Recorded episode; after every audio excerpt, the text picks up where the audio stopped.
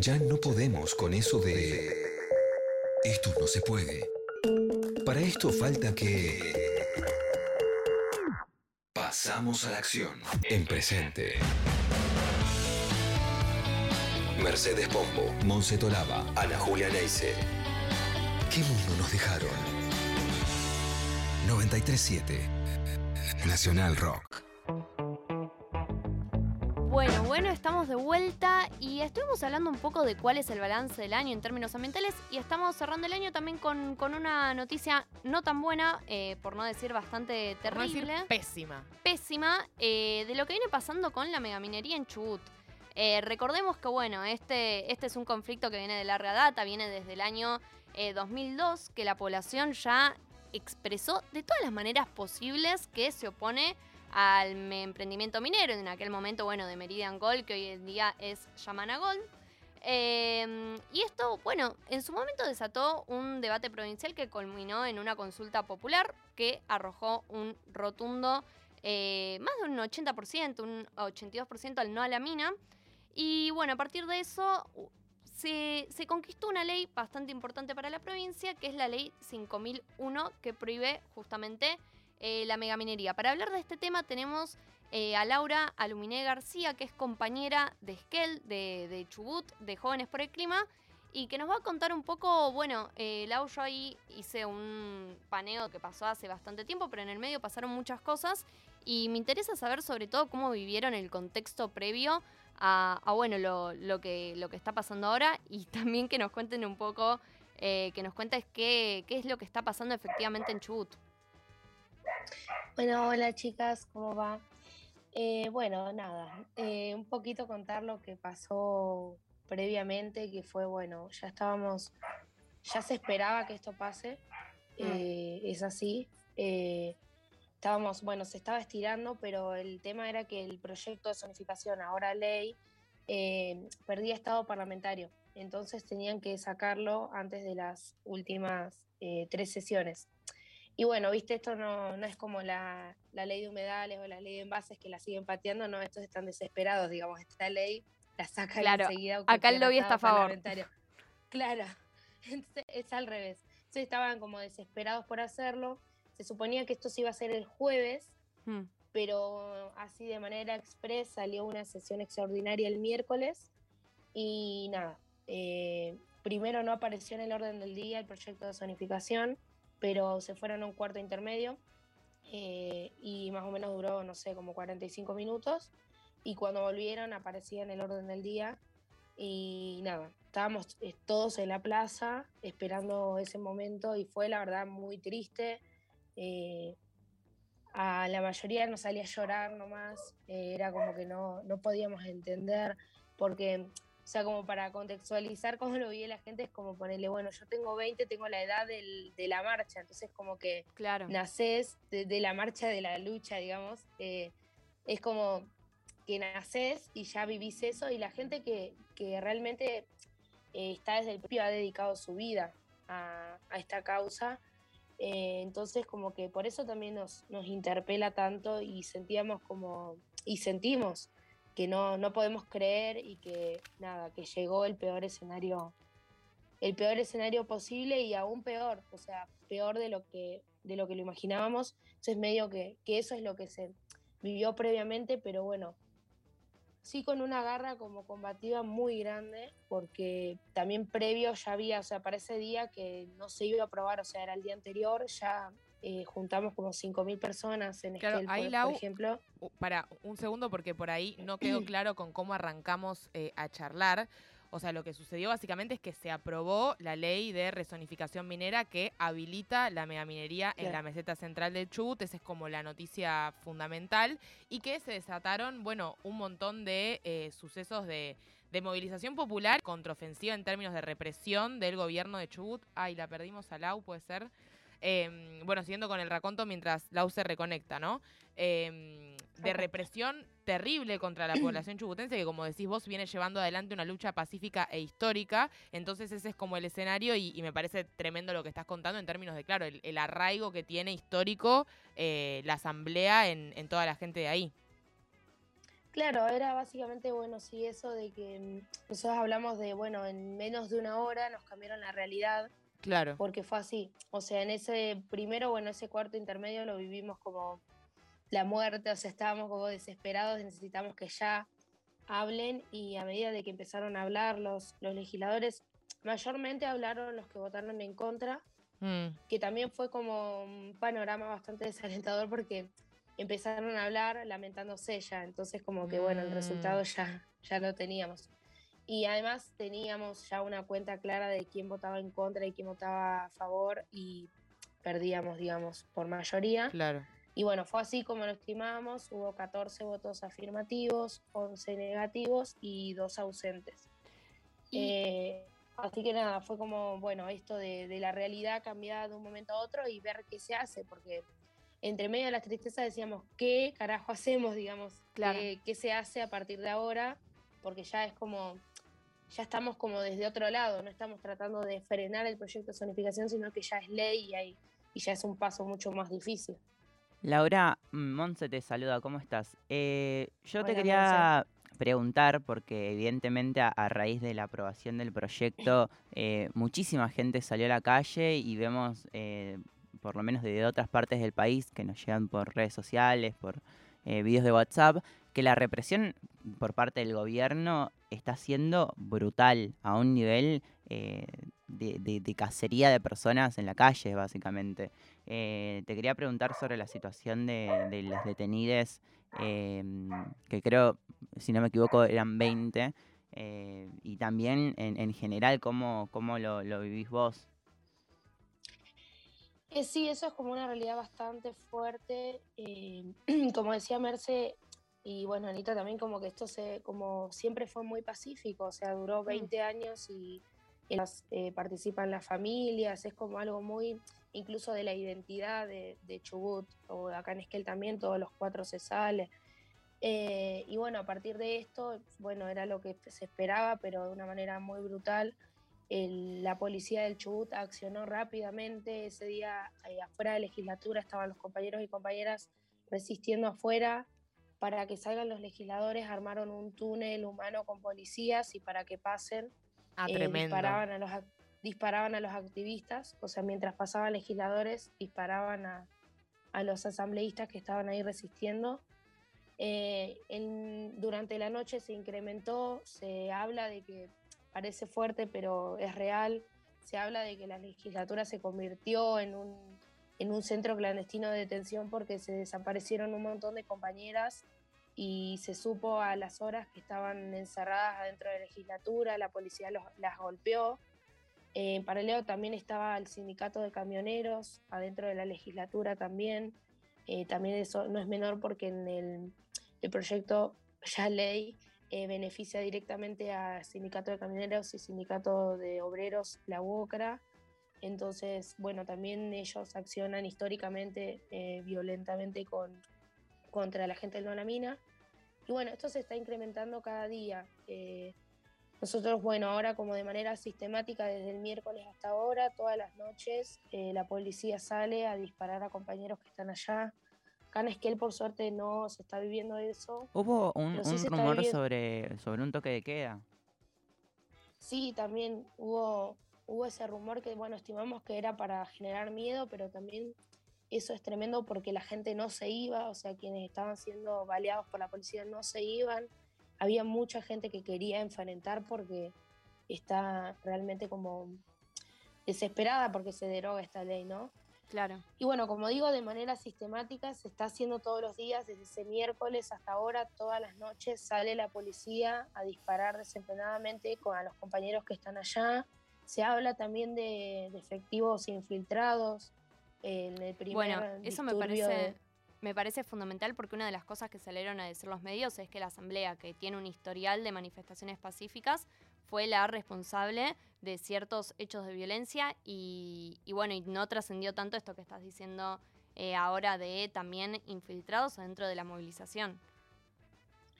Eh, sí, total. Esto, bueno, tiene que ver, este, digamos, que los medios salgan con este discurso, tiene que ver directamente con, con el discurso del gobernador, que no tuvo Mm. problema eh, de manera cínica de presentarse a la, a la Casa de Gobierno el otro día, grabar un video diciendo que estas no son las formas de enfrentar eh, las opiniones distintas cuando básicamente nuestra opinión y nuestra voluntad popular nos responde con balas.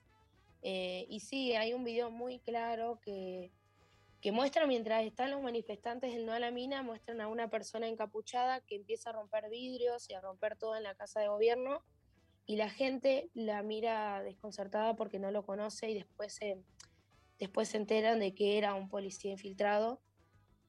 Y nada, se está viviendo como, bueno, como Monse me preguntaba cómo lo vivo yo, desde acá se está viviendo muy fuerte porque hay compañeros nuestros allá estamos en el minuto a minuto preguntando cómo están, porque es como re fea la realidad, pero es como preguntar si están vivos, porque es como ah, nos contaban ayer los que llegaron que no hubo un muerto como de casualidad nomás, gracias a los vecinos de ahí que empezaron a encerrar a los activistas adentro de las casas porque no tenían dónde disparar, digamos. Eh, ayer, por ejemplo, entre Leu dicen que se que cerraron todo el centro de la ciudad, que la, digamos, la policía rodeó todo el centro para encerrar a los activistas y bueno, se empezaron a meter en casas de vecinos, pero la policía también entraba. Eh, en locales, en locales comerciales también se empezaron a meter a locales comerciales, a un sindicato de docentes de acá les, les, prestó, digamos, el salón como para que se resguarden ahí y la policía disparaba desde afuera. Entonces como que se está viviendo como algo muy fuerte, increíble para, para nosotros mismos, así que me imagino a quien no es de acá y quien no lo está viviendo como de cerca, es algo que creo que a 38 años de la democracia no se puede creer Totalmente. Eh, sí, me, parece. No, me parece que es eh, un punto en el que realmente los, los reclamos medioambientales, pero entendemos que también es algo eh, que está muy atravesado por problemáticas sociales, muy conectado también por la lucha por los valores democráticos y por la calidad institucional. la verdad que, terrible que lo que está pasando y también había visto que me parece muy interesante una nota de una revista que decía que la multinacional canadiense minera gastó 30 millones de dólares en Chubut entre 2013 y 2019, mientras la actividad minera estaba prohibida y que justamente la explicación de ese gasto, bueno, está eh, en la represión que, ahora está, eh, que nos está contando Lau. Sí, además, eh, bueno, o sea, nosotros claramente esto es un, es un tema directamente, ya hay Digamos, hay ejemplos claros de legisladores que, de un legislador que estaba en un video pidiendo y ofreciendo 100 lucas, es el conocido 100 Lucas López, para, para apoyar la minería. Y este tipo votó sin problema. O sea, como que eso también es como una crisis democrática tremenda, como un avasallamiento contra los derechos humanos, pero también es como ni un límite. O sea, ponerle este tipo yo digo, no sé, ausentate o votá, no sé, afirmativo como para, eh, negativo como para quedar bien, no sé, ¿no? El tipo cero problema. Claro. Y también lo grave es que no, que este tipo no, no renunció, que desde su partido tampoco se le exigió y que, no que la justicia no hizo nada al respecto porque fue realmente bochornoso, pero bueno, se suma a la digamos, a tantos eh, bochornos que hace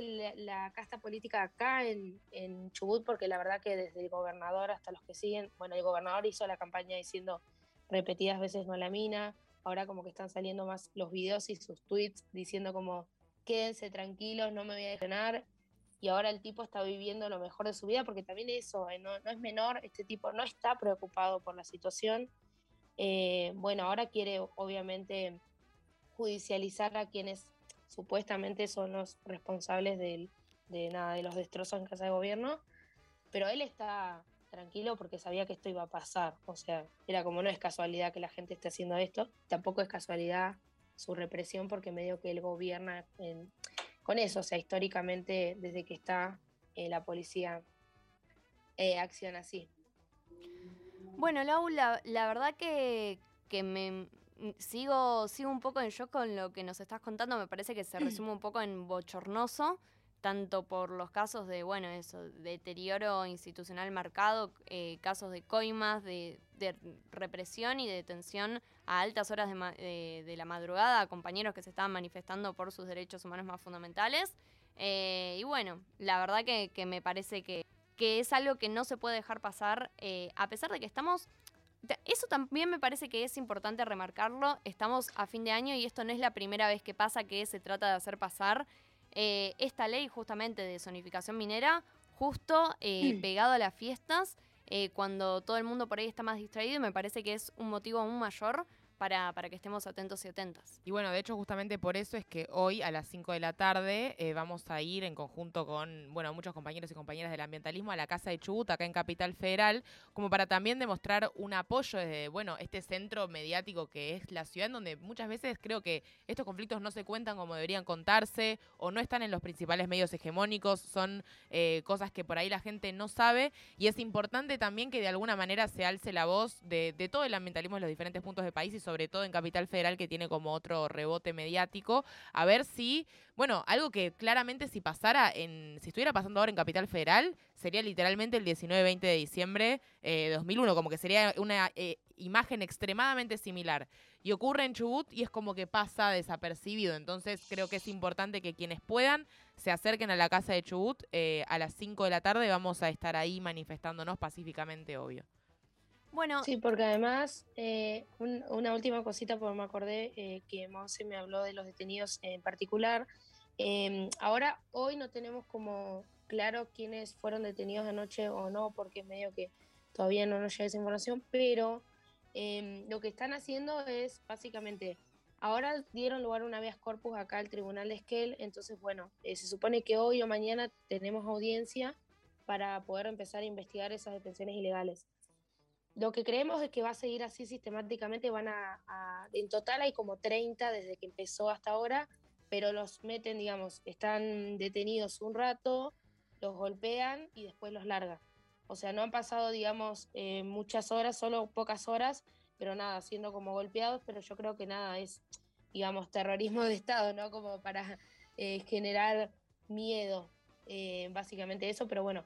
Y esto que decía Anita, creo que mm, de la convocatoria y demás, primero como agradecer esta convocatoria, a nosotros nos re llega, nos llega en serio, eh, vemos que convocan en allá, bueno, primero porque es re importante, pero en el resto del país eh, quiero que sepan que nos llega esa fuerza y que la necesitamos también, porque necesitamos que se nacionalice esto, porque nada, están vulnerando los derechos humanos, es contra de la democracia, acá en Chubut eh, prácticamente ahora no existe la democracia, y es como re fuerte decirlo, pero lo que están viviendo los compañeros y compañeras en la costa es terrible y lo peor es que creemos que se va a incrementar con los días. Entonces, bueno, como que esto es importante, eh, su apoyo, porque lo necesitamos y que realmente estamos muy agradecidos y agradecidas porque nos, nos llega y nos, nos emociona cuando vemos en otros puntos del país que están, que están pidiendo por nosotros, que están pidiendo la derogación de la ley de zonificación y que, y que están apoyándonos Lau, eh, te abrazamos muchísimo a la distancia. Muchas gracias por eh, pasar por el programa, por contarnos eh, lo que nos estás contando en primera persona. Eh, reiteramos que vamos a estar en la casa de Chubut a las 5 de la tarde. y les, les esperamos. bueno, la, no sé si, si querés agregar algo más antes de... Recordemos antes de que esto fue la charla con Laura Aluminé García de Jóvenes por el Clima Esquel. Eh, no, nada, como bueno, agradecerles como eh, que me invitaron a la radio para porque esto es súper importante, romper el cerco mediático que nos cuesta tanto acá. Y nada, medio esto como seguir agradeciéndoles y pe pedirles a todos eh, y a todas los que están escuchando que, que necesitamos eh, el apoyo y que acá hay mucha tristeza, pero creemos que la vamos a dar vuelta y que, Vamos. y que ojalá ojalá en unos, en unos días, en unas semanas, estemos acá eh, pensando como, bueno, salimos victoriosos. Ojalá que sí. Nosotros creemos que sí, que bueno, que la tristeza y el dolor que sentimos eh, se convirtió en, en un enojo bien porque nos movilizó. Y esto que decía, la gente está tratando de generar miedo, pero la gente está está sacada porque sabemos qué significa la minería, no la queremos. Hay un montón de compañeros y compañeras que lo están padeciendo en el resto del país y no lo queremos, como en el 2002, no queremos mega minería y no hay discusión. El pueblo no ni siquiera está pensando hoy en replantearse si la ley la quiere o no, porque ya se sabe. Entonces es como un no rotundo y que nada, esto, que en todos los lugares se tiene que pedir la derogación de la ley, porque esta ley no solo significa saqueo ambiental, sino significa también un avasallamiento contra los derechos humanos, no solo en la actividad en sí, sino de la manera en que se está dando, porque esto se está reprimiendo y se va a seguir reprimiendo. Entonces, nada, queremos paz social, pero sabemos que la paz social viene de la mano de la derogación de la ley de zonificación y no vamos a parar hasta, hasta eso. Vamos a seguir pidiendo la derogación, vamos a seguir, bueno, este programa es el último, pero vamos a seguir hablando de este tema. Pueden eh, seguirnos en ¿Qué mundo nos dejaron? En Jóvenes por el Clima Argentina, Jóvenes por el Clima Esquel y en No a la Mina Esquel también están hablando permanentemente de este tema, en Instagram, en todas las redes sociales. Y bueno, a seguirse informando y a seguir reclamando por, eh, por nuestros compañeros que, están allá y, también por, por la Argentina, porque la verdad que es eh, algo que nos compete a todos y todas. Muchas gracias, Lau. Gracias.